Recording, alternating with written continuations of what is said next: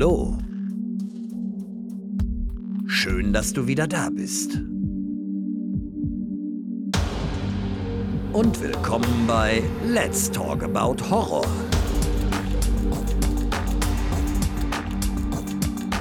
Die neuen Spezialfolgen jetzt zusätzlich jeden Dienstag. Der Podcast für und von Horrorfans. Ja, hallo liebe Leute und willkommen zurück zu einem neuen Spezial. Diesmal geht es um die Top 3 der Horrorreihen, die wir nicht leiden können, beziehungsweise mit denen wir nichts anfangen können. Und ich habe heute das zweite Mal wieder das Vergnügen, mit Patrick zu sprechen. Hallo Patrick. Hi. Schön, dass du wieder mit dabei bist.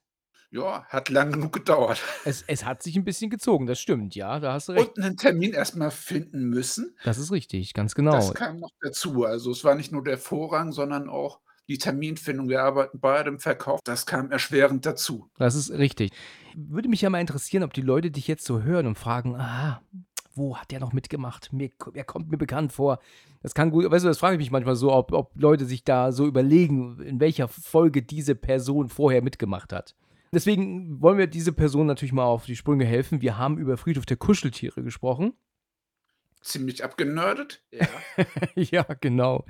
Ja, wir haben ja wahrscheinlich sehr viel auch gelästert, ne? Kann man wohl sagen, ne? Hat man ja so einige Kommentare bekommen, ne? dass wir den Film auch ziemlich oder einige Szenen ziemlich fertig gemacht haben, ne? Trotzdem, für einen King-Film haben wir da auch ein paar gute Facetten abgewonnen. Also deswegen habe ich auch immer ein bisschen was dazu genördet. Mhm. Das und das erklärt, die Verbindung hergestellt. Wir haben es ja nicht komplett schlecht geredet. Der Film ist nur technisch nicht ganz so gut gealtert. Das ist wahr. Durch ja. die deutsche Synchro bietet er nochmal eine zusätzliche Angriffsfläche. Ja, da allerdings, schön gesagt, ja. Ich musste übrigens neulich an dich denken. Ne? Ich war unterwegs neulich und da habe ich mit jemandem gesprochen über King. Da ist so das Gespräch auf, auf, äh, auf King gefallen. Und dann hat sie zu mir gesagt: Kennst du ähm, das Buch In einer kleinen Stadt?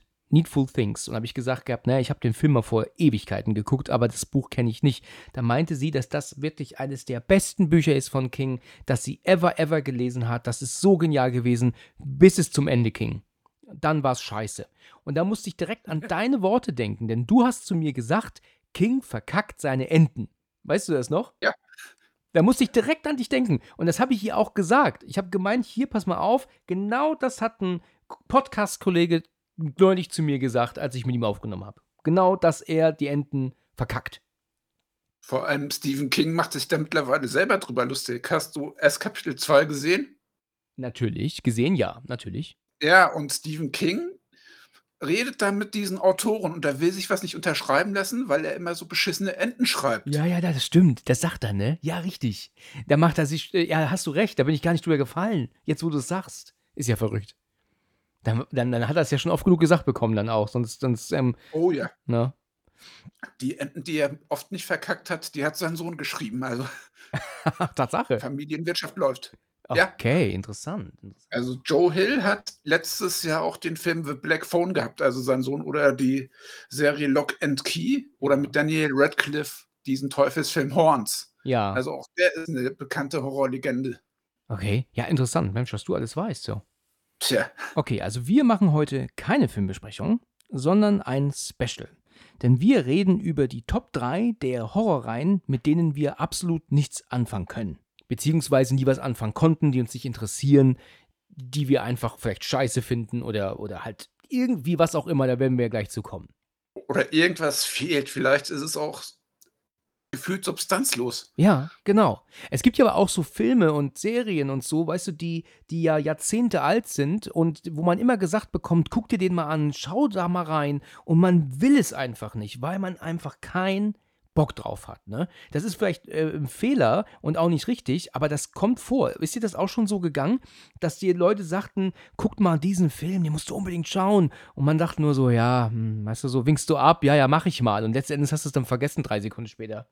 Kam dir das so vor? Es Ist ist, nicht um, passiert? es, ist nicht um, es ist nicht unbedingt das, sondern bei gewissen Hypes, wenn es zu hoch geht, entwickelst du so eine Abwehrhaltung und denkst, "Ah, jetzt erst recht nicht. Ja, genau. Hätte ich Game of Thrones mit den Hype geschaut, wäre ich wahrscheinlich genervt geworden, aber ich habe es ein paar Wochen davor gesehen, ähnlich wie bei Breaking Bad, wo dir gefühlt jeder Zweite dann gesagt hat, du musst das schauen, du musst das schauen. Ja, stimmt, ja. Und eigentlich bist du dann in diese Rebellenposition getreten und hast dann gesagt, ja, jetzt erst recht nicht. Ja, da, du hast da gar nicht so unrecht. Also meine Brüder haben damals Breaking Bad geguckt und ich weiß noch, dass wir gemeinsam am Tisch saßen äh, mit der Familie, irgendein, also irgendein Anlass und dann haben meine Brüder dann diskutiert, ja, warum macht er denn aber dies und warum hat er denn das? Ja, aber er hat doch das da gemacht und was sie da so diskutierten. Und dann meinte ich dann auch, Leute, wovon quatscht ihr denn hier? Ja, die guckten halt beide gleichzeitig Breaking Bad. Und ich habe dann halt irgendwann Monate später dann auch angefangen und war dann aber auch gehypt. Ne? Also da habe ich wirklich dann jeden Tag Folge um Folge um Folge geguckt, wie ein Wahnsinniger. Ich habe halt wirklich alle Staffeln dann ähm, durchgeguckt, wahrscheinlich in vier Wochen oder so. Habe das aber auch nicht bereut. Ne? Also Breaking Bad ist schon top. Ne? Mit einer der besten Serien. Deswegen hat ja auch Anthony Hopkins einen Dankesbrief geschrieben, ja. weil ihn das dazu bewegt hat, bei Westworld mitzuspielen. Ach ja, also welcher Film mir immer wieder vorgeschlagen wurde und wo ich immer gesagt habe, nee, interessiert mich nicht, das ist so das eine Beispiel, das ich jetzt habe, ist der blutige Pfad Gottes. Wirklich, da habe ich schon immer gesagt bekommen, schau dir den mal an. Auch damals in der Videothek schon immer. Nee, musst du dir angucken. Da wurde mir sogar angeboten, also vom Videothekar, wenn er mir nicht gefällt, muss ich ihn nicht bezahlen. Das musst du dir mal vorstellen. Das, das hat er zu mir gesagt. Aber ich, ich kam halt damals nicht dazu, ihn auch zu gucken und zu leihen, ja. Ich, ich, ähm, aber, aber was würdest du sagen? Wieso hast du gelacht jetzt? Nee, weil der blutige Pfad Gottes, das ist so einer der Filme, die mag ich sehr, bis auf diesen Katzenkill, ist es eben so, ich wurde nach einem Iren benannt, deswegen wurde mir die irische Kultur auch so ein bisschen näher gebracht. Aha, okay. Und der Film inhaliert die irische Kultur. Also es ist nicht nur Gemetzel, sondern der fängt auch gut diese, diesen Kulturkreis ein. Okay. Okay, also mir mag, ich mag halt diesen Titel nicht. Ja, der Titel ist halt ein bisschen plakativ, aber er hat einen genial overactenden Willem Dafoe als Cop. Ja. Schon allein mit dem lohnt sich das.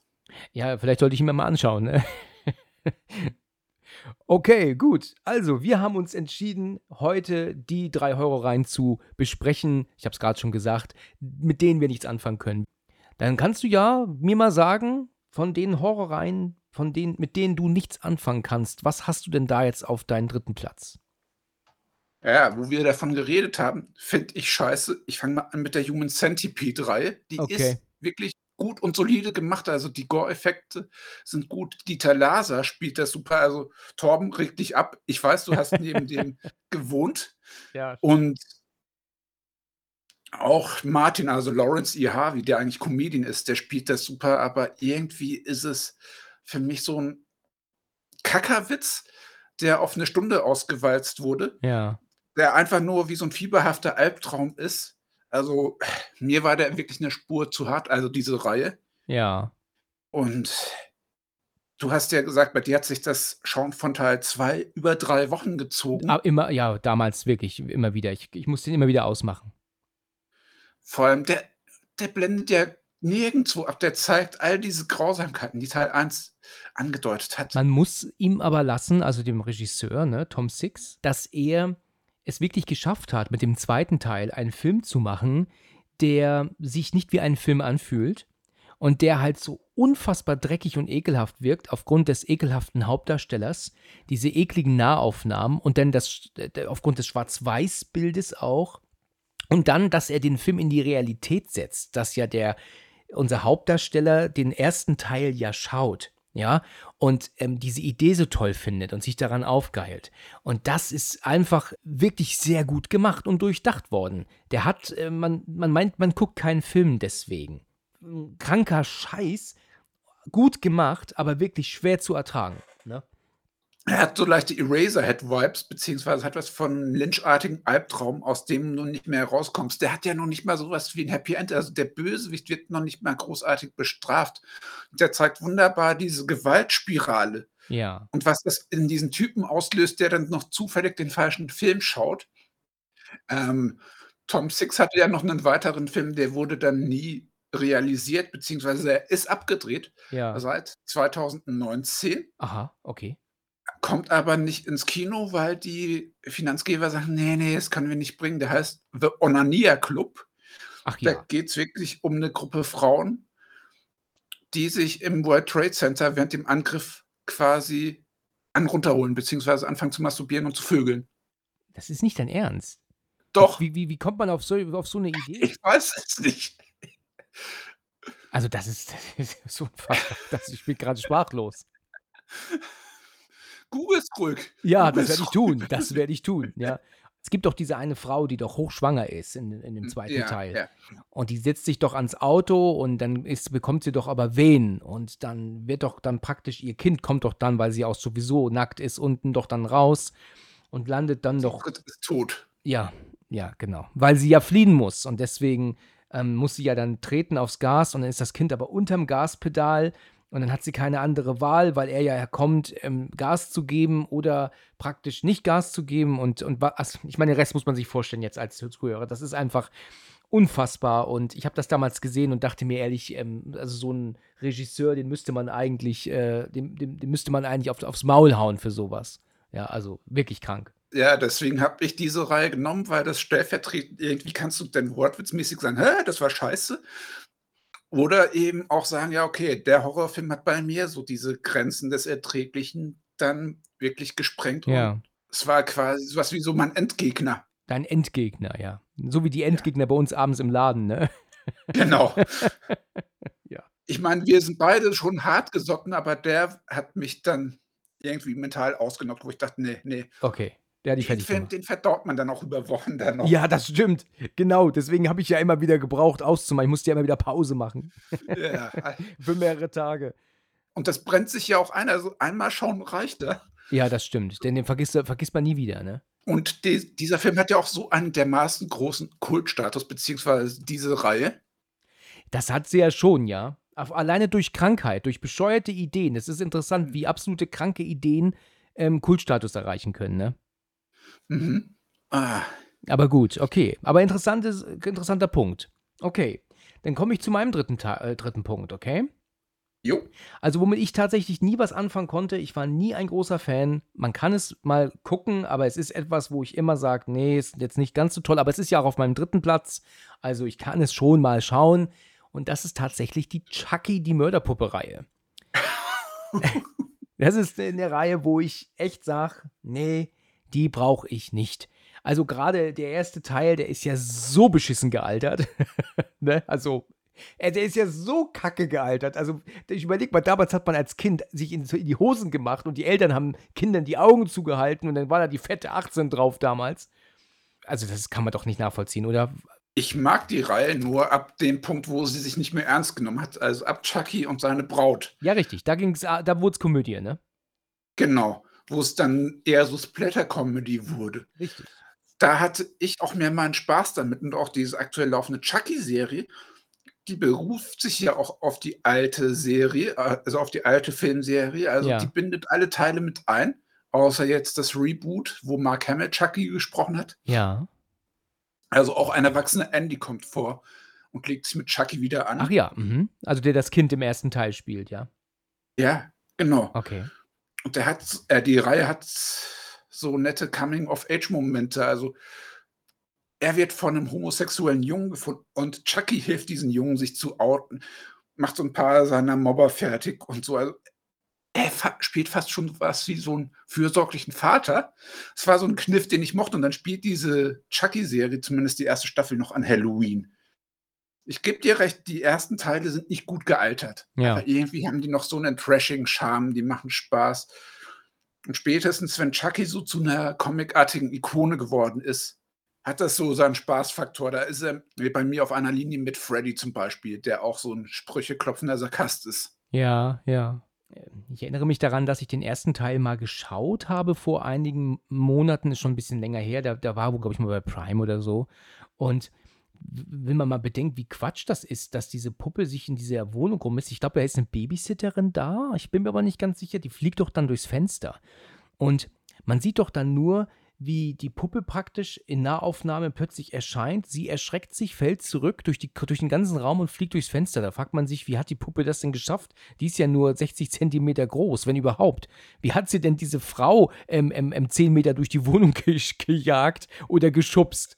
Weißt du? Da sind wir schon wieder bei unserem Thema Kindermörder oder kindergroße Mörder. Wie schaffen die das? Das ist ja eine Puppe, die wiegt weniger als 10 Kilo. Ja, also das ist schon, das ist schon Quatsch. Also ich, ich hatte damals, weil du gerade Chucky und seine Braut ähm, ange, ähm, angesprochen hast, ich habe den damals im Kino geschaut mit meinen damaligen besten Freunden. Weiß jetzt noch so genau, weil ich meinen Ausweis vergessen hatte und eventuell dann nicht rein durfte. Und das hat mich sehr geärgert, weil ich tatsächlich volljährig war. Die Freundin, die mit war, war noch nicht 18 aber dieser halt älter aus. Und ich weiß halt auch, dass John Ritter mitspielt. Ich weiß nicht, ob er dir ein Begriff ist. Ja, klar. Habe ich mich natürlich gefreut, weil ich ähm, Herzbube mit zwei Damen natürlich immer mit aufgewachsen bin damals und äh, großer er Fan war auch JDs Vater bei Scrubs. Äh, ja, das habe ich gehört, richtig. Aber Scrubs habe ich nie gesehen. Also, Ach so, ja, aber da, das habe ich mal gehört, dass er dabei ist, das stimmt. Also der hat Spaß gemacht. Ne? Man hat im Kino wirklich viel gelacht, aber man hat echt gemerkt, das ist keine Reihe mehr, vor der du Angst haben musst. Das ist eine Reihe, die einfach nur ähm, unterhalten und Spaß machen soll. Ne? aber das war für mich genau der Schritt in die richtige Richtung. Also die haben wirklich ihre trashigen Wurzeln nicht mehr verleugnet, sondern haben die komplett genutzt. Die haben daraus irgendwie schon fast sowas wie so eine kaputte Beziehungskomödie gemacht. Ja, aber vielleicht hast du in der Hinsicht recht. Also für mich ist Chucky besser geworden, weil es weggegangen ist von seinen Horrorwurzeln und mehr so eine Art kaputte Beziehungskomödie geworden ist. Vielleicht ist es wirklich beschissener Horror, aber lustiger Fansblätter. Ja, die, die ersten drei Teile, glaube ich, wollten ja wohl so richtig, richtig gruselig ernst sein. Und dann ging es dann, aber dann, ich glaube, Chucky und seine Braut ist ja der vierte Teil, kann das sein? Genau. Ja, ja, und da haben sie dann gesagt, jetzt bleiben wir nicht mehr ernst, jetzt machen wir vielleicht eher ein bisschen Jux, ne? Und das haben die ja auch geschafft. Also wir hatten im Kino schon Spaß. Hast du so auf dem, auf dem Schirm, wie viele Chucky-Teile es gibt mittlerweile? Sieben oder acht Stück gibt's mit dem Remake Ja. und eine Serie mit zwei Staffeln mittlerweile, die nochmal mindestens genauso lang geht wie die Reihe. Ja. Na gut, okay. Das ist auf jeden Fall mein Platz 3. Dann, wenn du magst, nenn mir doch mal deinen zweiten Platz. Also ich habe mir von Eli Roth die Cabin Fever Reihe genommen. Ah, ja. Ich konnte mit dem ersten schon nicht viel anfangen. Ich habe den Hype nie verstanden und dann wurde es konsequent von Teil zu Teil auch noch schlechter. Der erste, der hatte zumindest noch so ein bisschen was ekliges, so eine absurd dumme Comedy. Ja. Das wurde von Teil zu Teil wirklich immer aufgesetzter, immer gequälter. Schon allein, wenn dieser eine Redneck da dem anderen in die Hand beißt und sagt, Pfannkuchen. Oh Gott. Ja, da denkst du, okay, was sollte das jetzt? Also du hast dieses typische The Cabin in the Woods, nur eben mit Ekel, mit Leuten, die sich die Haut in der Dusche abrasieren und so. Ja, also die sollen dann nur e ekelhaft sein dann, ne? Ja, vielleicht komme ich auch mit der Machart von Eli Roth nicht klar, weil es gibt wenige Filme von ihm, die mir wirklich zusagen, weil er immer irgendwie ekeln will oder provozieren. Genau, genau. Ähm, sind dann alle Cabin Fever Teile von ihm oder hat er nur den ersten? Nein, die sind nicht alle von ihm, aber es ist eben eine Reihe. Da gibt es jetzt mittlerweile schon ein paar. Gibt's einige, ne? Ich weiß jetzt nicht, wie viele. Ich weiß, dass ich den ersten Teil mal gesehen habe vor, vor wirklich etlichen, etlichen, etlichen Jahren. Hab den dann mal mitgeschaut und, und weil natürlich der ja auch äh, so in aller Munde war, ne? So ein kranker, krasser Film und so. Und ich weiß ja, dass Eli Roth selber mitspielt, ne? Er spielt doch eine Nebenrolle. Er ist doch da irgendwie der Typ, der, der Kiffer, der vorbeikommt, oder? Ich bin mir nicht sicher, dafür hat mich der Film nicht genug berührt, dass ich den nochmal schauen wollte. Ja. Aber ich glaube, ja, das ist so dieses typische, die Regisseure schreiben sich ihre Nebenrolle rein und er ist egozentrisch genug. Ja, ja, er, er wollte, er hat sich da reingeschrieben und ist dann natürlich der Kiffer, der dann irgendwie kommt und dann sagt, hier, ich habe auch was mit zum Rauchen, groovy oder cool und so. Ich weiß nicht, Ja. er ist nicht lange zu sehen, aber wahrscheinlich ist er auch gekillt dann im Film und deswegen ist er wieder verschwunden. Aber ich habe mit der Reihe, wie du sagst, auch tatsächlich nichts angefangen. Ich kann jetzt nicht sagen, dass es die schlechteste Reihe ist, weil ich sie nicht kenne, ne? aber sie hat mich tatsächlich auch nie gecatcht. Ja, und wir sind ja da bei Filmen, mit denen wir, äh, Filmreihen, mit denen wir nichts anfangen können. Ich mochte Eli Roth zum Beispiel in Inglourious Bastards in dieser Nebenrolle als der Bärenjude. Ja, Und du weißt, wer die Rolle ursprünglich spielen sollte? nee, das kann ich nicht sagen. Adam Sandler. Ah ja, okay. Hat er abgelehnt? Nee, der hatte leider keine Zeit, deswegen hat Quentin Tarantino auf seinen alten Kumpel Eli Roth zurückgegriffen. Es wäre mal was lustig Selbstironisches gewesen. Ja. Also, ich weiß nicht, ob es ihm geschadet hätte. Vielleicht wäre es auch sowas wie bei Tom Cruise bei Tropic Thunder gewesen. So diese Art Selbstironie. Ja, ja, gut, okay, das, das stimmt, ja. ja. Ich weiß nicht, aber ich meine, der, ist, der er schlägt doch mit dem Baseballschläger doch da die Soldaten, diese eine Szene, ne? Das weiß Ja. ich noch. Ja, das ist doch, ich meine, das ist schon hart anzusehen gewesen, ne? Fand ich schon heftig. Es ist eben so eine Rolle, da denkst du, okay, das ist typisch Eli Roth. Und da mochte ich ihn noch am ehesten, weil er da nicht mit der Regie da was kaputt gemacht hat. Ja. Ja, gut, da war er ja auch nur Darsteller, ne? Ja, nö, er hat diesen, dieses äh, Filmsegment gedreht, also diesen Film, den Daniel Brühl und Co. im Kino schauen, Ja. Stolz der Nation. Den hat Eli Roth dann gedreht. Ach ja, lustig, das wusste ich gar nicht. Der Film ist auch ewig lang, ne? Ich mochte den Film nicht so. Ich habe den mal gesehen und ich dachte, Mann, der geht nicht zu Ende. Und dann hast du dann, dann hast du dann zusammengenommen 45 Minuten, wo nur Französisch gesprochen wird. Ich fand den Film sehr anstrengend. Ich mochte ihn, aber da hast du wirklich so einen Umbruch bei Tarantino gemerkt, dass er jetzt ein bisschen ernster geworden ist. Ja, das ist wahr. Ja, aber wir, wir reden ja über Cabin Fever. Das stimmt, genau. Mich hat, das, mich hat das wirklich nicht gecatcht, obwohl es alles hat, was man im Horror-Klischee-Bingo quasi abhaken könnte. Ja, Aber die Mischung hat bei mir nicht funktioniert, weil ich gemerkt habe, der Typ will mich nur ekeln, der kam kurz nach Hostel ja.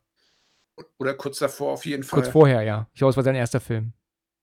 Das war der Film, mit dem er bekannt wurde, würde Ja, ich sagen. ja. Da gibt es vier, fünf Teile. Und ich verstehe es nicht, wieso. Und die wurden kontinuierlich schlechter. Ja, also für mich ist Cabin Fever praktisch so ein Evil Dead nur in schlecht.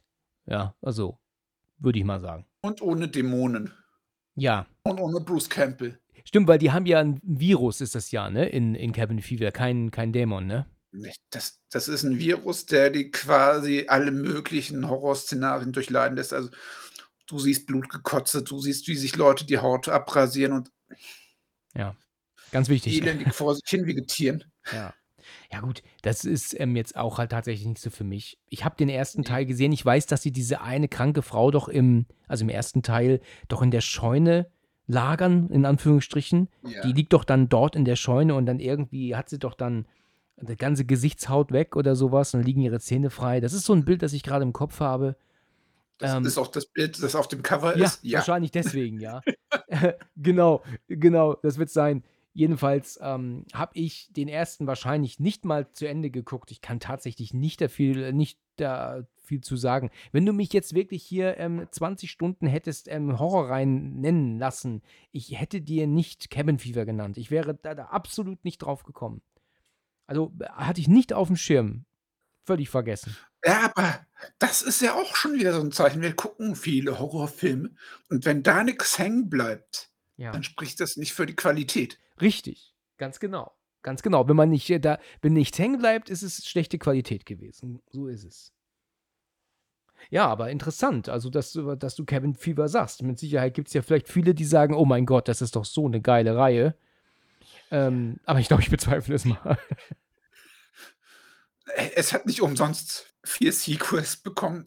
Irgendeine kleine Fangemeinde wird es geben. Ja, das stimmt. Aber du weißt ja auch, wie das ist. Weißt du, so ein Film, das ist wahrscheinlich genauso wie auch ein Wrong Turn, würde ich sagen. Weißt du, jeder, jeder Teil ist, hat immer weniger Budget gehabt und wurde demnach immer billiger und schlechter.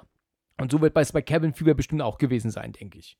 Ja, aber bei Wrong Turn, da weißt du, worauf dich einlässt. Das sind metzelnde Hinterwäldler. Wenn du damit Spaß hast, dann kriegst du ein faires Paket. Ja, aber es wird halt aber auch trotzdem immer schlechter. Ne? Also jetzt mal abgesehen von dem neuen, den Foundation, sind die ja wirklich alle richtig grottig. Ne? Ich, ich habe es nicht alle gesehen, aber es wurde mir jetzt schon oft genug gesagt. Und ich glaube, Ich leider schon. Ich sag nur, äh, Wrong Turn schaue ich dann eher in einer biergeselligen Runde, wo dich nebenbei ein bisschen unterhalten willst, ja, das stimmt, ja. als Cabin Fever. Also der hat zumindest so einen gewissen Trash- und Kumpelfaktor bei mir. Ja, interessant. Interessanter Punkt. Wäre ich nie drauf gekommen. Dann nenne ich dir mal meinen zweiten, ja? Mhm. Mein zweiter Platz ist, und jetzt werden wahrscheinlich auch viele ähm, ähm, die Hände über den Kopf zusammenschlagen. ähm, es ist tatsächlich so, dass ich kein großer Fan von Jason bin. du lachst schon wieder. also die Freitag der 13. Reihe geht überhaupt nicht an mich. Jason ist für mich der absolut letzte spannende, gruselige äh, ähm, ähm, Filmfigur. Ja, absolut nicht. Ich kann mit Jason nichts anfangen. Also, ich habe nicht alle Teile gesehen, aber selbst wenn ich sie jetzt hier liegen hätte in einer Box, würde ich wahrscheinlich nie reingucken, weil mich diese Filme echt langweilen. Für mich sind das langweilige Splatter-Teile, die auch keinen Sinn machen. Ein Teil nach dem anderen macht nur Splatter, erzählt dann, ich glaube, Jason ist doch auch mal im All irgendwann und gestorben und zerfetzt wurde er doch auch, aber kommt doch trotzdem immer wieder. Dann gibt es doch auch einen Teil, wo er gar nicht mitspielt, wo er doch als Dämon von Körper zu Körper geht, ne? Ja, ja. Ja, also, das finde ich einfach äh, langweilig und auch völlig, völlig ähm, an den Haaren herbeigezogen. Also packt mich gar nicht. Ich habe lustigerweise Spaß mit der Reihe gehabt. Es hat nur bei mir auch ein bisschen gedauert, bis ich damit irgendwie warm wurde. Fast jeder Teil davon ist in Deutschland nur geschnitten zu kriegen. Das ist das Problem. Durch diese ganzen Lizenzzankereien hast du eine Zeit lang noch nicht mal die Komplettbox bekommen. Ja. Also das Zusammensuchen damals wird für die Leute der Horror gewesen sein, weil du für jeden Film gefühlt 20, 30 Euro mindestens mal zahlen musstest. Ja, das ist wahrscheinlich noch günstig, ne? Ja, mittlerweile laufen sie dann auch noch auf Arte, Uncut, also die meisten sind jetzt vom Index runter. Ja. Was ich an der Reihe eben mag, das, was du kritisierst, sie sind so ultra trashig. Vielleicht vier dieser vielen Filme spielen an einem Freitag der 13. noch nicht mal da, haben die Wert auf Kontinuität gelegt. Ja, okay. Ja, schön gesagt. Scheiß drauf, ne? Heißt Freitag der 13. spielt am 8. April. Und die Reihe ist ja im Prinzip als direkte Konkurrenz zu Halloween gestartet. Ja. Tom Savini hat da eine seiner ersten praktischen Erfahrungen mit Splatter-Effekten gemacht. Also ohne Tom Savini hätte diese Reihe vielleicht weniger Schauwerte. Und hat aus ihm diese Ikone gemacht. Ja, ja. Und auch Jason hat was Ikonisches. Für mich ist das Lustige daran, je beschissener die Teile wurden, desto mehr hatte ich damit Spaß, weil es sich dann auch einfach nicht mehr ernst genommen hat. Schon allein der legendäre Schlafsack-Kill, wie Jason da Ja, genau. am Anfang mit einem Kartoffelsack über den Kopf rumgelaufen ist und irgendwann da seine Eishockeymaske bekommen hat. Schlafsack-Kill, meinst du, dass da äh, lag irgendein Mädchen oder ein Junge drin, wo er ihn dann hochgenommen hat gegen einen Baum oder so, ne? Ja, also das hat er mehrmals gemacht, dass er dann entweder einen Schlafsack ins Feuer geworfen hat oder einen Schlafsack mehrmals gegen die Wand gedotzt hat. Dann gab es noch ein Remake, das mit einem von den beiden Brüdern von Supernatural war, wo dann Jason fast schon sowas wie so ein kleiner Taktiker war. Er hat Okay. eben die ersten drei Teile zusammengepanscht. Zumindest schaubar. Ja, Aber du musst eben wirklich ein Faible für Trash haben, ja. um dieser Reihe was abzugewinnen. Schon allein dieses Bond-Intro, wie Jason dann reinkommt und die Axt beziehungsweise seine riesige Machete ins Auge wirft. Es gibt immer wieder so Sequenzen, da lache ich mir den Arsch ab. Schon allein, weil er immer so herrlich betröppelt schaut. Auch durch seine Maske. Ja, die, weißt du, wenn du das jetzt halt mal vergleichst mit Halloween. Ich meine, Halloween ist auch wirklich ähm, Murks in gewisser Weise, ne? Also es macht ja auch nicht immer alles Sinn da, ja. Aber die wollen halt wenigstens echt spannend sein und unterhalten. Die wollen Horror sein, die wollen gruseln. Und das wollte Jason meiner Meinung nach nie. Das, das, der erste Ja. Teil, okay, ne, der, der war noch spannend, da war Jason selber ja auch noch gar nicht Thema. Aber dann ähm, äh, äh, viele weitere Teile, und ich kenne ja auch lange nicht all- alle, aber ich habe das jetzt schon oft genug gehört, die sind alle einfach wirklich nur auf Trash aus, ja. Mhm. Und ich kann mich mit, und der Trash unterhält mich nicht. Ich möchte gerne ähm, gut unterhalten werden, äh, spannend und wirklich richtig top Unterhaltung möchte ich haben und mich nicht äh, hinsetzen, weißt du, an einem gemütlichen Abend und dann anderthalb Stunden zusehen, wie überall nur Gliedmaßen abgetrennt werden und Blut spritzt und, und all so ein Kram. Deswegen kann ich zum Beispiel auch nicht Braindead gucken, weißt du, weil der Film geht zwar nur ähm, knappe 90 Minuten, glaube ich, aber ähm, kommt dir vor wie drei Stunden, weil du nur eine Szene nach der anderen siehst, wo, wo das Blut spritzt und die Gedärme fliegen und das macht mich irgendwann echt müde, weißt du, da kann ich irgendwann nicht mehr. Braindead fand ich aber irgendwie auch super. Also das ist so Ja, ja, der ist auch gut. die Art von Splatter, die ich mag. Branded ist auch nicht schlecht, das, das stimmt. Also er ist ja wirklich kein schlechter Film, aber ich habe ja schon ein paar Mal erwähnt, dass es ja, dass ich den sechsten Teil ja, glaube ich, gesehen habe, Jason Goes to Hell, weil ich ja schon einige Male erzählt habe, dass da ja am Anfang diese tolle Frau in, dieser, in diesem Wald, in diesem Haus ist und dann von ihm überrascht wird und die stellt sich ja dann als Polizistin raus. Ich glaube, dass das der Teil ist, wo er dann ja auch als Dämon von Person zu Person geht. Und da gibt es eine Szene, da erinnere ich mich noch, da geht er in so einen Diner und fängt er an zu metzeln und hier zu metzeln, da und, und, und so weiter. Und dann kommt dann so eine Kellnerin, glaube ich, die von hinten ihn so greifen möchte und er schlägt halt nur mit dem Ellenbogen aus und sie dreht sich dann zur Kamera um und du siehst, dass ihr kompletter Kiefer dann eingedrückt ist in ihr Gesicht. Das ist ein Bild, das ich noch habe im Kopf. Das ist über 20 Jahre her, als ich das gesehen habe, wahrscheinlich. Das zumindest hat mich damals da ist mir schlecht geworden. Da habe ich einen Punkt erreicht, wo ich gesagt habe, jetzt gucke ich das nicht weiter. Es reicht mir. Ich kann es nicht mehr ertragen. Ja, wie gesagt, du kriegst das geboten, was die Reihe die ganze Zeit verspricht. Das ist nicht hochwertig. Aber wenn du Trash magst, macht es Spaß. Du kennst noch nicht mal den Teil, der ursprünglich mal ein Stephen King Crossover hätte sein sollen. Also, es gab einen Teil, der kämpft dagegen eine Telepathin. Sollte ursprünglich Carrie sein. Ach ja. Aber da hatte sie die, die Lizenzrechte nicht, deswegen war es dann einfach eine random Telepathin. Ich glaube, das war Jason Lebt oder so. Interessant, das, das habe ich auch noch nie gehört. Carrie wurde oft genug vermurks und verschandelt. Da hätte der Teil auch nicht mehr viel ausgemacht. Ja, okay. Also es gab ja auch Carrie 2, der absolut unter der Gürtellinie war. Den habe ich damals tatsächlich gesehen, ja. Gerade Stephen King sollte da die Füße oder die Beine flach halten, wenn es um schlechte Adoptionen geht, weil da hat er deutlich mehr auf dem Köcher. Ja, das stimmt. Das, das hat er wirklich, ja. Ich habe den zweiten ähm, Carrie damals gesehen und war von der Brutalität entsetzt damals. Also, weil, ähm, als es dann genau wie im Original, der dann am Ende abgeht bei dieser Feier, da werden ja auch ähm, Pimmel abgeschossen und sowas. Das, das war schon hart. Das hat mich schon echt entsetzt. Und dann war der nur ab 16. Das fand ich schon richtig heftig damals. Aber die, die Brutalität war das Einzige, was er zu bieten hatte. Ansonsten war das echt nicht gut. Okay, ja, ich habe den auch seit etlichen Jahrzehnten nicht gesehen. Also, weiß gar nicht, ob es den überhaupt gibt mittlerweile noch zu kaufen. Der ist ja wahrscheinlich sowas von, von out und, und unbekannt, dass es den vielleicht noch gar nicht mal mehr auf Blu-ray gibt und vielleicht auch nicht mehr auf DVD zu bekommen. Ich hatte den ehrlich gesagt bis eben verdrängt. Ja, ich auch. Also ich hatte den nicht mehr im Kopf. Aber ich weiß, dass ich damals Spaß hatte beim Schauen. Daran erinnere ich mich noch. ja, das sagt der, der die Freitag der 13. Reihe so abwatscht. ja, genau.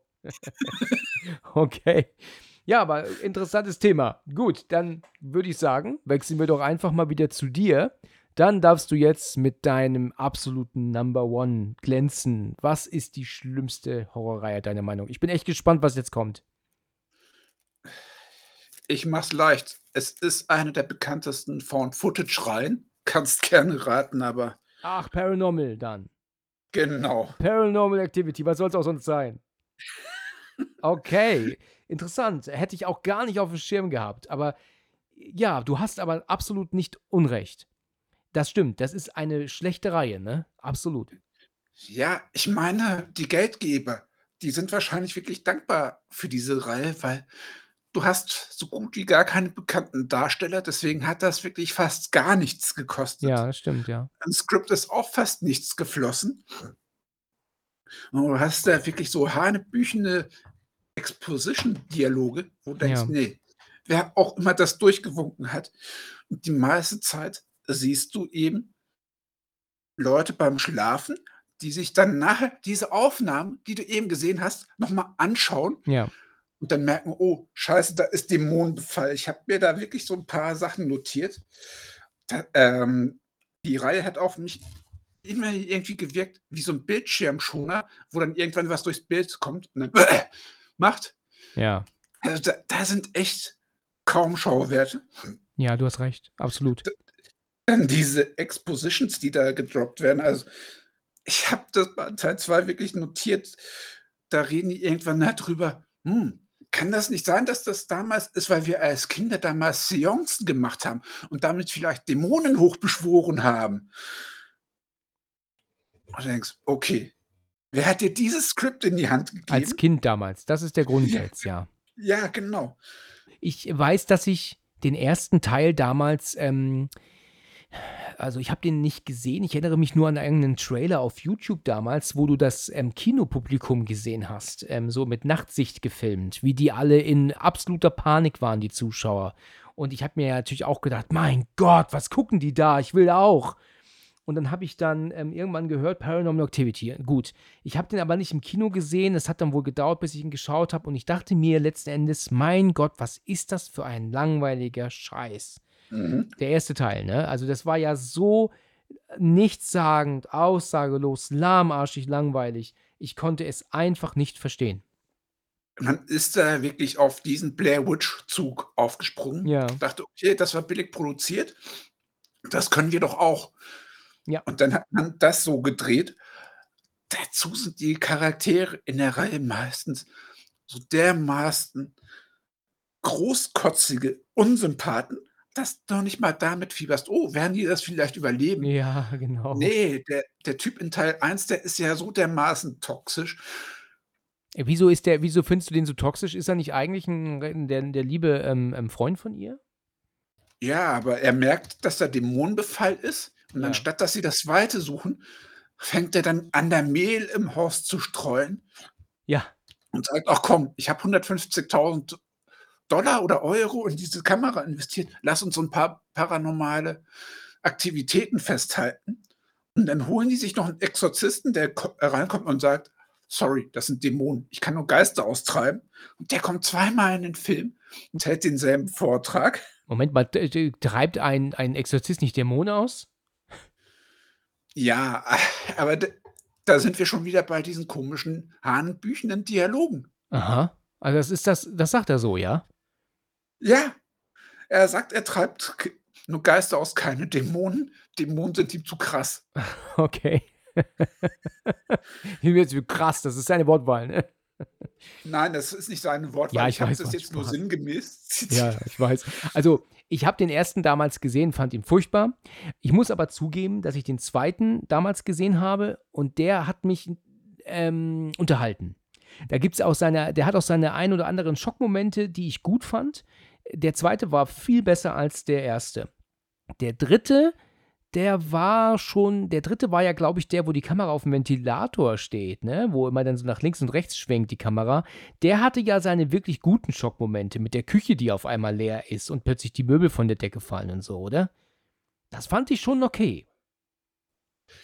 Es war okay, aber das ist schon wieder so eine Sache. Sobald das zu einem generischen Jumpscare gewichselt wurde, war es auf einmal okay. Für mich ist das wirklich so der Urvater vom schlechten Jumpscare. Wir können hier jetzt so eine kurze, ruhige Phase annehmen, dann mache ich. Das ist genau die Art Jumpscare, Ja. die hier teilweise aufgefahren wird.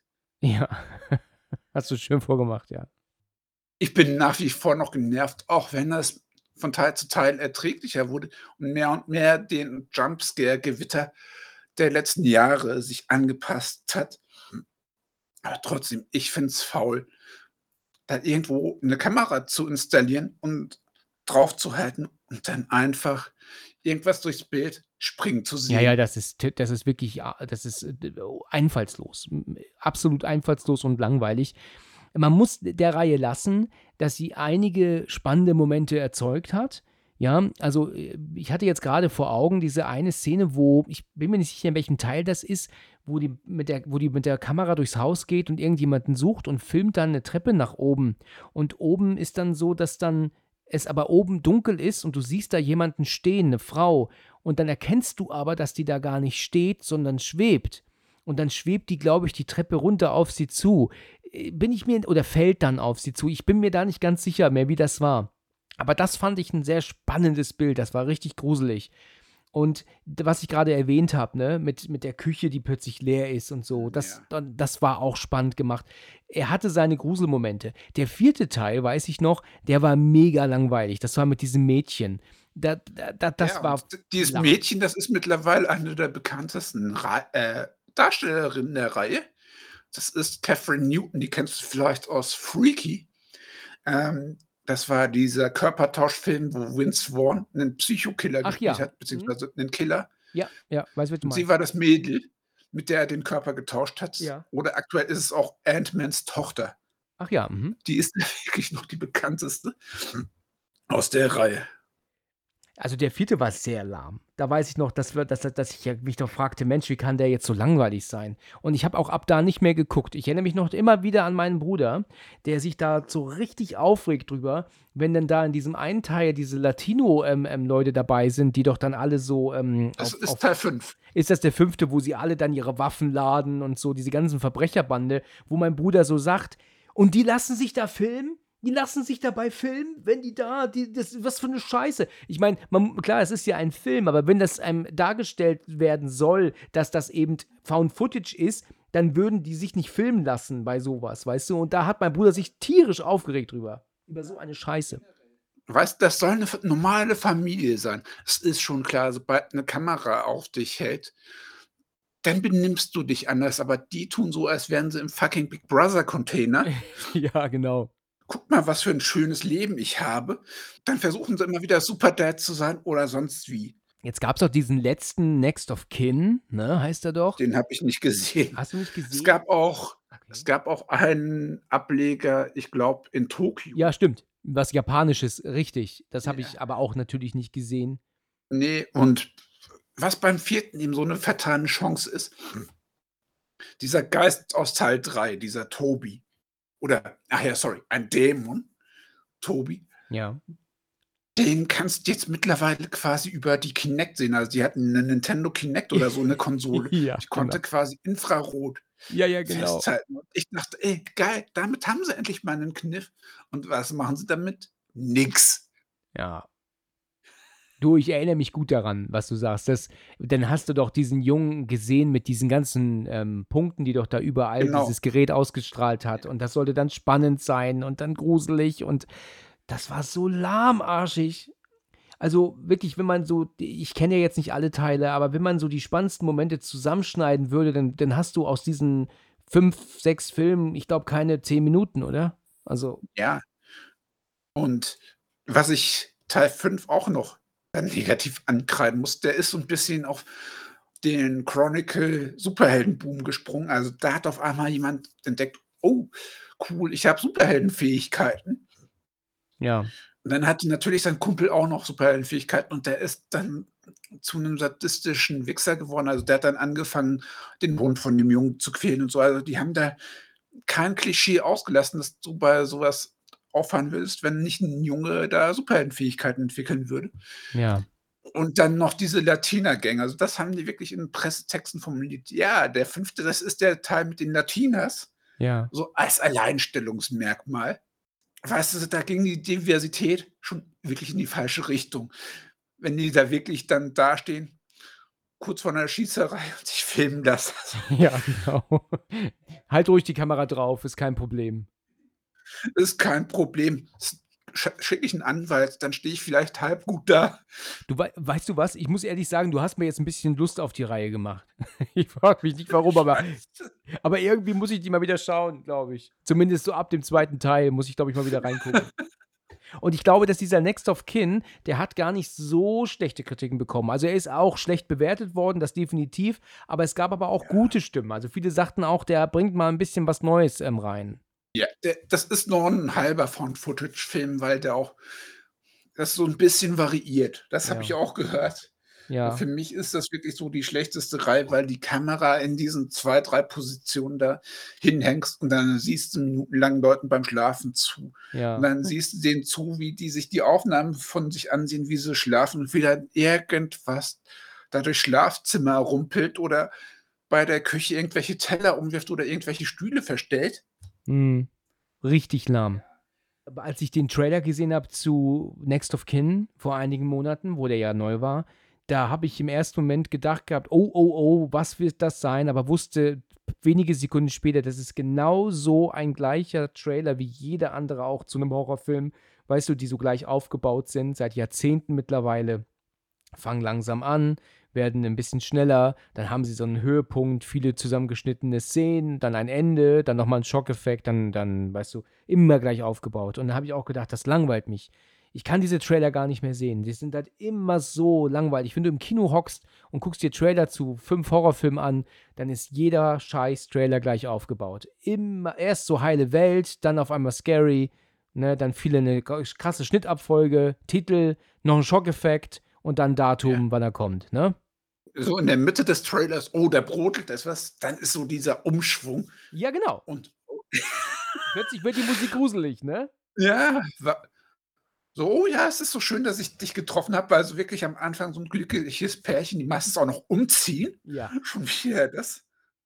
Und dann Richtig. merken, oh Scheiße, irgendwas stimmt in der Bude nicht oder oh genau. Scheiße, den Typ, den ich da geheiratet habe oder die Frau, die ich da geheiratet habe und zwei Tage keine. Scheiße, das ist eine Psychopathin. Ja, genau. genau so ist es. Oder ein Zombie oder was auch immer. Ähm, richtig verarscht haben sie mich damals, da habe ich es echt nicht kommen sehen. Das war, da war ich im Kino, aber kein Frag mich nicht, was ich da geguckt habe.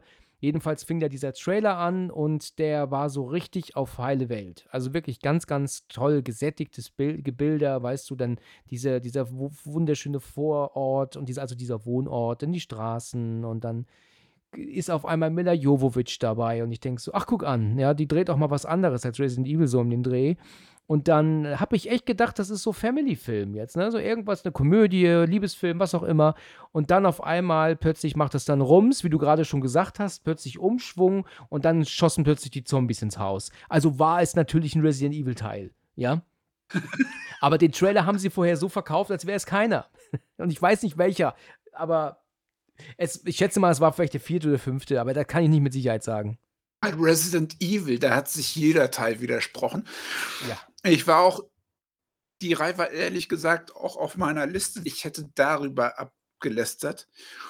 Aber auch da, die Reihe, die ist ab Teil 2 für mich einfach nur ein Actionfeuerwerk geworden, dass ich gar nicht sagen kann, dass das Horror ist. Ne, also ich, ich bin. Ich bin da über auf Resident Evil gar nicht gekommen. Ich hätte es vielleicht auch auf meine Liste hier gepackt, weil ich überhaupt nicht drüber nachgedacht habe ähm, weil diese Reihe einfach eine Blamage ist. Auch der erste Teil schon ist für mich Schund, weil was, man hat damals einen richtig guten, spannenden, tollen Resident Evil-Film erwartet, der auf das erste Spiel damals basiert. Den haben sie uns ja jetzt erst gegeben vor, vor einem Jahr, ne? Der ja wirklich auf das Spiel basiert, ne? Der war auch echt nicht gut. Ja, habe ich gehört, ja. Ich habe ihn noch nicht gesehen, aber soll auch schlecht sein, ne? Da hast du dann wirklich einen Zombie, der quasi wie auf einem Laufsteg zu ich weiß nicht, wie das Lied hieß, rumläuft. nee, ich fand den echt nicht gut. Also ich, ich werde ihn mir nochmal geben, weil ich einfach mal ähm, wissen möchte, ob der wirklich so schlecht ist, aber er wurde ja unfassbar zerrissen. Aber Leon soll doch da so ein Blödmann sein, der soll doch so ein Idiot sein in dem Film. Was er ja wirklich nicht ist in den Spielen, ne? Also. Nein, nein, also die haben für mich auch das Thema verfehlt. Da sind wir auch schon wieder bei der übertriebenen Exposition und Ach, wie heißt der, der Chris Redfield, der ist ein absoluter Vollhonk in dem Film. Also der kriegt es noch nicht mal geschissen, da großartig eine Waffe zu feuern. Dann wird erklärt, wie er seine Waffe zu laden hat. Und du denkst, wie hast es dann dieses Polizeipräsidium geschafft?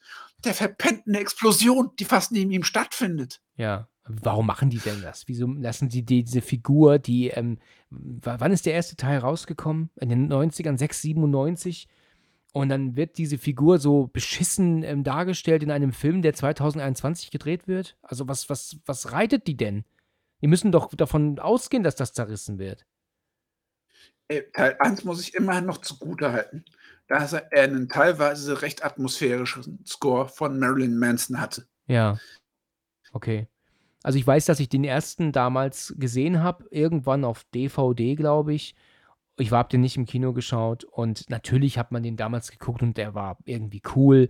Aber jetzt als Erwachsener, auch schon vor vielen Jahren, ist mir klar gewesen, dass diese Reihe mit Jovovic in eine absolut beschissene, falsche Scheißrichtung gegangen ist. Das hat nichts mit den Spielen zu tun und die sollten auch ähm, nicht den Titel tragen, Resident Evil, weil das einfach diese Reihe, ähm, diese geniale Computerspiele ähm, einfach kaputt macht das ist halt einfach, das, das, ist genau wie dieser furchtbare Film von Uwe Boll, Alone in the Dark. Der darf auch nicht diesen Titel tragen. Ja, ähm, ich habe es gegoogelt. Das ist von 2002. Wahnsinn, ja, das hätte ich gar nicht gedacht. Aber gut. Und äh, Was ich dieser Paranormal Activity-Reihe noch zugutehalten muss, die haben es immer wieder geschafft, ähnlich wie bei Marvel mittlerweile oder bei diversen Filmreihen, den, äh, den nächsten Teil irgendwie anzuteasern. Ja. Also es gab da inhaltliche Überschneidungen. Aber wenn du die Inhaltsbeschreibungen durchliest, das klingt interessanter und raffinierter als das, was du dann quasi im Film zu sehen kriegst. Weil dann kriegst du dann irgendwelche Exposition-Bomben da gegriffen. Was? Du heißt nicht White. Ach, du bist, du heißt Hunter. Ach, das ist der Sohn da aus Teil 2, Ja. der damals entführt wurde und spurlos verschwunden ist. Also wie die das so ganz nebenbei und beiläufig aufklären.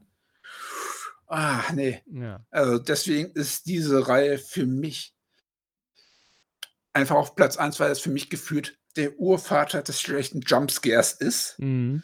Mhm. Und weil da so viele unsympathische Charaktere angesammelt werden, dass es dir meistens wirklich egal ist, ob die sterben. Ich habe ja auch noch meinen ersten Platz.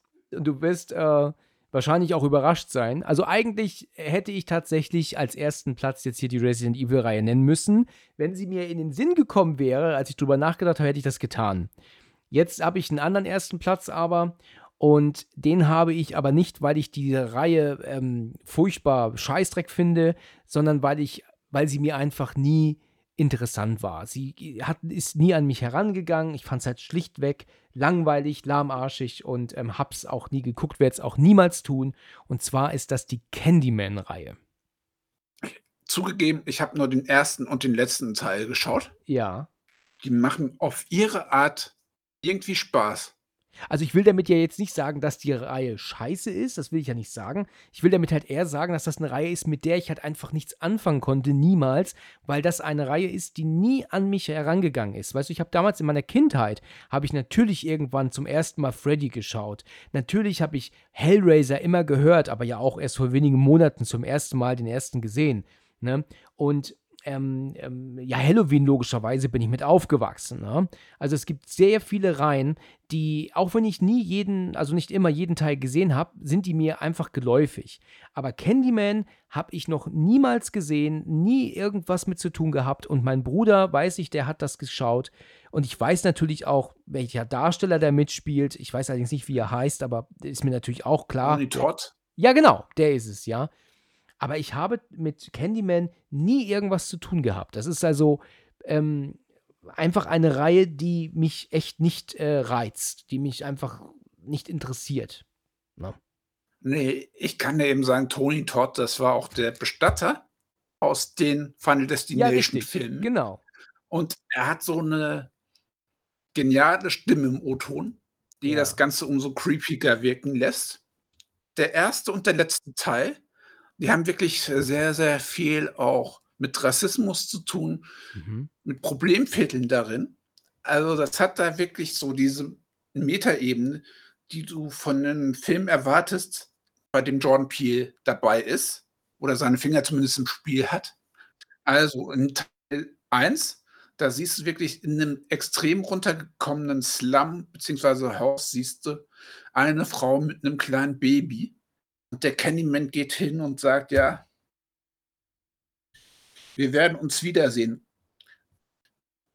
Der letzte Teil, ich weiß jetzt nicht der wievielte, der vierte, fünfte, da geht es eben darum, dass dieses Baby mittlerweile erwachsen ist. Und Yahya Abdul Matin II., mittlerweile auch ein sehr, sehr bekannter Darsteller, der hat im letzten Matrix-Film den neuen Morpheus gespielt. Ach ja, mhm. habe ich vor Augen. Er ist das Baby aus Teil 1 gewesen. Und Okay. er tritt dann so ein bisschen in die Fußstapfen von diesen Candyman. Also das ist so ein bisschen so Body Horror. Also er fängt an, sich zu diesen Candyman zu entwickeln. Die Legende ist längst verblasst. Aber irgendwie scheint dieses Problemviertel dann doch so jemanden wie den Candyman zu brauchen, um sich ein bisschen besser behaupten zu können. Das ist eine nette Kunstkritik, das ist ein netter Körperhorror. Es ist bei weitem nicht perfekt. Also das, das ist so ein bisschen problematisch, was die da auffahren. Ja. Also, da ist auch Kunstkritik. Aber ich fand's so im Gesamtpaket ich würde mir eher 'nen Candyman, den neuen von 2021 anschauen, als den generischen Jumpscare-Film von 2022, von 2023. Also, irgendwo hat der für mich noch so 'n paar Spins gehabt, ähnlich wie der erste Teil, der auch extrem runtergeranzt die Problemviertel gezeigt hat und da auch so 'ne gewisse Relevanz dabei gehabt hat. Also, in Teil 1, da gibt's so 'ne Stelle, da das da siehst du einen der versifftesten Filmtoiletten überhaupt. Da würdest du noch nicht mal im Stehen kacken wollen. Tatsächlich, ich habe so ich habe jetzt ja schon viele solche Toiletten gesehen im Film in den letzten Monaten. Ne, aber da war die Kacke an die Wände geschmiert und alles. Hast du mal Desperado gesehen? Ja, natürlich. Ja, genau, du weißt, was ich meine. Oder den ersten Terrifier auch. Ja, natür Ne? Also, mittlerweile kann ich da schon einige vollgekackte Klos nennen. Oder die Klotauchszene bei Trainspotting. Oh ja, genau. Auch lecker. Aber ich finde, er hat irgendwie noch so 'ne diverse Relevanz und so 'ne gewisse Gesellschaftskritik, die vielen Filmen aktuell einfach fehlt. Ich sage zum Beispiel, hätte Paranormal Activity jetzt nicht die Gangschießerei, sondern da noch 'n bisschen so dieses Latino-Thema noch irgendwie inszenatorisch eingearbeitet, dann würde ich den vielleicht auch besser finden. Aber der verarbeitet dieses Thema dann schon einigermaßen gekonnt im Thema und Tony Todd ist eben legendär als Candyman. der Candyman, ja. Wie fandest du denn das das die Neuauflage? Hat dir die denn gefallen oder war die unnötig? Der war mit Abstrichen gut. Also, es war jetzt nicht der beste Film, aber für 'ne FSK 16 hat der da 'n bisschen was an Gesplatter rausgeholt. Tatsache? Okay. War Ja. das schon hart, ja? Er war schon hart, ja. Aber es ist Tony Todd selbst, der ihn wieder spielt, ne? Es ist Tony Todd selber, aber es findet 'ne gewisse Transformation statt. Also, es ist auch so 'ne Art Staffelübergabe oder wie man's mittlerweile sagen würde, Requel. Also, du hast jetzt da 'ne neue Generation. Also, meinst du, dass das ein Fehler ist, ähm, ähm, Candyman auf auf die Liste auf Platz 1 auf dieser Liste auf Platz 1 zu haben? Ich glaube, Teil 2 und 3, die habe ich jetzt leider nicht gesehen. Die sollen in diese Art Trash gehen, die du nicht magst. Ja, Aber okay. Teil 1 ist einigermaßen kompetent und gesellschaftsrelevant umgesetzt und das Reboot da von 2021 kann man sich auch durchaus anschauen. Okay, okay. Auch wenn er dramaturgisch so 'n paar Sachen verkackt, muss man auch dazu sagen. Ja, ja, okay. Ja gut, wie gesagt, ich will ja, hm, tatsächlich nicht unbedingt sagen, dass das vielleicht die schlechteste Reihe ist, sondern halt eine, die niemals an mich gegangen ist, weil ich halt einfach schlichtweg kein Interesse dran hatte. Ja. Ja, ich habe die letztes Jahr nachgeholt, deswegen an mir ist es auch 'ne Zeit lang vorbeigegangen, obwohl 'ne Zeit lang bei uns in der Schule da wirklich dieses Candyman-Poster hing und ich dachte: „Okay, was ist 'n das für 'n Mist?“ Ja. Okay. Also, das von Candyman 3 sogar mit den Bienenwaben oder mit den Bienen ums Auge. Also, der Typ könnte mich auch instant killen. Und Tony Todd hatte da wirklich 'nen Vertrag, dass er da für jeden Bienenstich einiges an 1.000 € kriegt. Also, der hat sich dann über den Gehaltscheck gefreut. Das glaube ich aufs Wort, ja. Wenn man da so 'n paar Piekser, ne, die sind nach 'n paar Sekunden schon wieder weg. Äh, ich bin gegen Bienen allergisch. Oh, Ich ja, hätte das das wahrscheinlich nicht überlebt, aber Okay, ja. das ist natürlich was anderes, ja. Okay, ja, dann haben wir da unsere jeweils unsere Platz 3, ähm, ähm, durchgemacht, also unsere, ähm, Top 3 der der Reihen, die uns am wenigsten, ähm, reizt. Hast du wirklich jetzt ei einige Reihen genannt, die ich jetzt überhaupt nicht aufm Schirm hatte? Also, auf Paranormal wäre ich gar nicht gekommen. Also, wa war auf jeden Fall, ähm hast du schon echt recht. Also, ich könnte dir mit einigen Sachen echt zustimmen. Ja, wir hätten Resident Evil reinpacken sollen. Das stimmt. Wir sind beide nicht auf diese Reihe gekommen. Weißt du, ich habe vorhin noch mal überlegt, ob ich noch mal irgendwie umdenken soll. Hätte ich Resident Evil irgendwie aufm Schirm gehabt, obwohl ich natürlich die Spiele immer aufm Schirm habe irgendwie, ähm, hätte ich diese hätte ich das vorne reingemacht. Ja, aber ich habe überlegt, welche Reihe hat entweder bei mir so was wie so 'n gewissen Ekel ausgelöst oder gar nichts ausgelöst. Ja. So war mein Kriterium dabei. Ja, stimmt, hast schon recht, ja. Ja, da muss man tatsächlich ein bisschen äh, mehr überlegen und sich Gedanken machen drüber. Okay, du, dann haben wir doch das erledigt. Dann möchte ich mich bedanken für deine Zeit wieder und für deine interessanten ähm, Beiträge hier in der Folge. Also kontrovers, könnte man sagen. Ja, das stimmt. Dann hören wir uns das nächste Mal wahrscheinlich wieder bei der Filmbesprechung, wenn du magst. Ja. Also danke für die Einladung. Ja, gerne, gerne. Du, ich, ich danke dir, dass du wieder dabei warst, auch so kurzfristig. Das war ja jetzt nicht so viel Zeit davor, ne? Dass das funktioniert ja. hat. Und dann bis zum nächsten Mal, ja? Jederzeit wieder. Und danke an alle, die die Friedhof der Kuscheltiere voll so gut bewertet haben. Das stimmt. Genau. Fand ich echt sehr sympathisch von euch. Ja, ich hat mir auch sehr gut gefallen, dass der so gut angekommen ist. Dann wünsche ich dir noch einen schönen Abend. Bis bald, ja? Bis bald. Danke dir. Ciao. Ciao.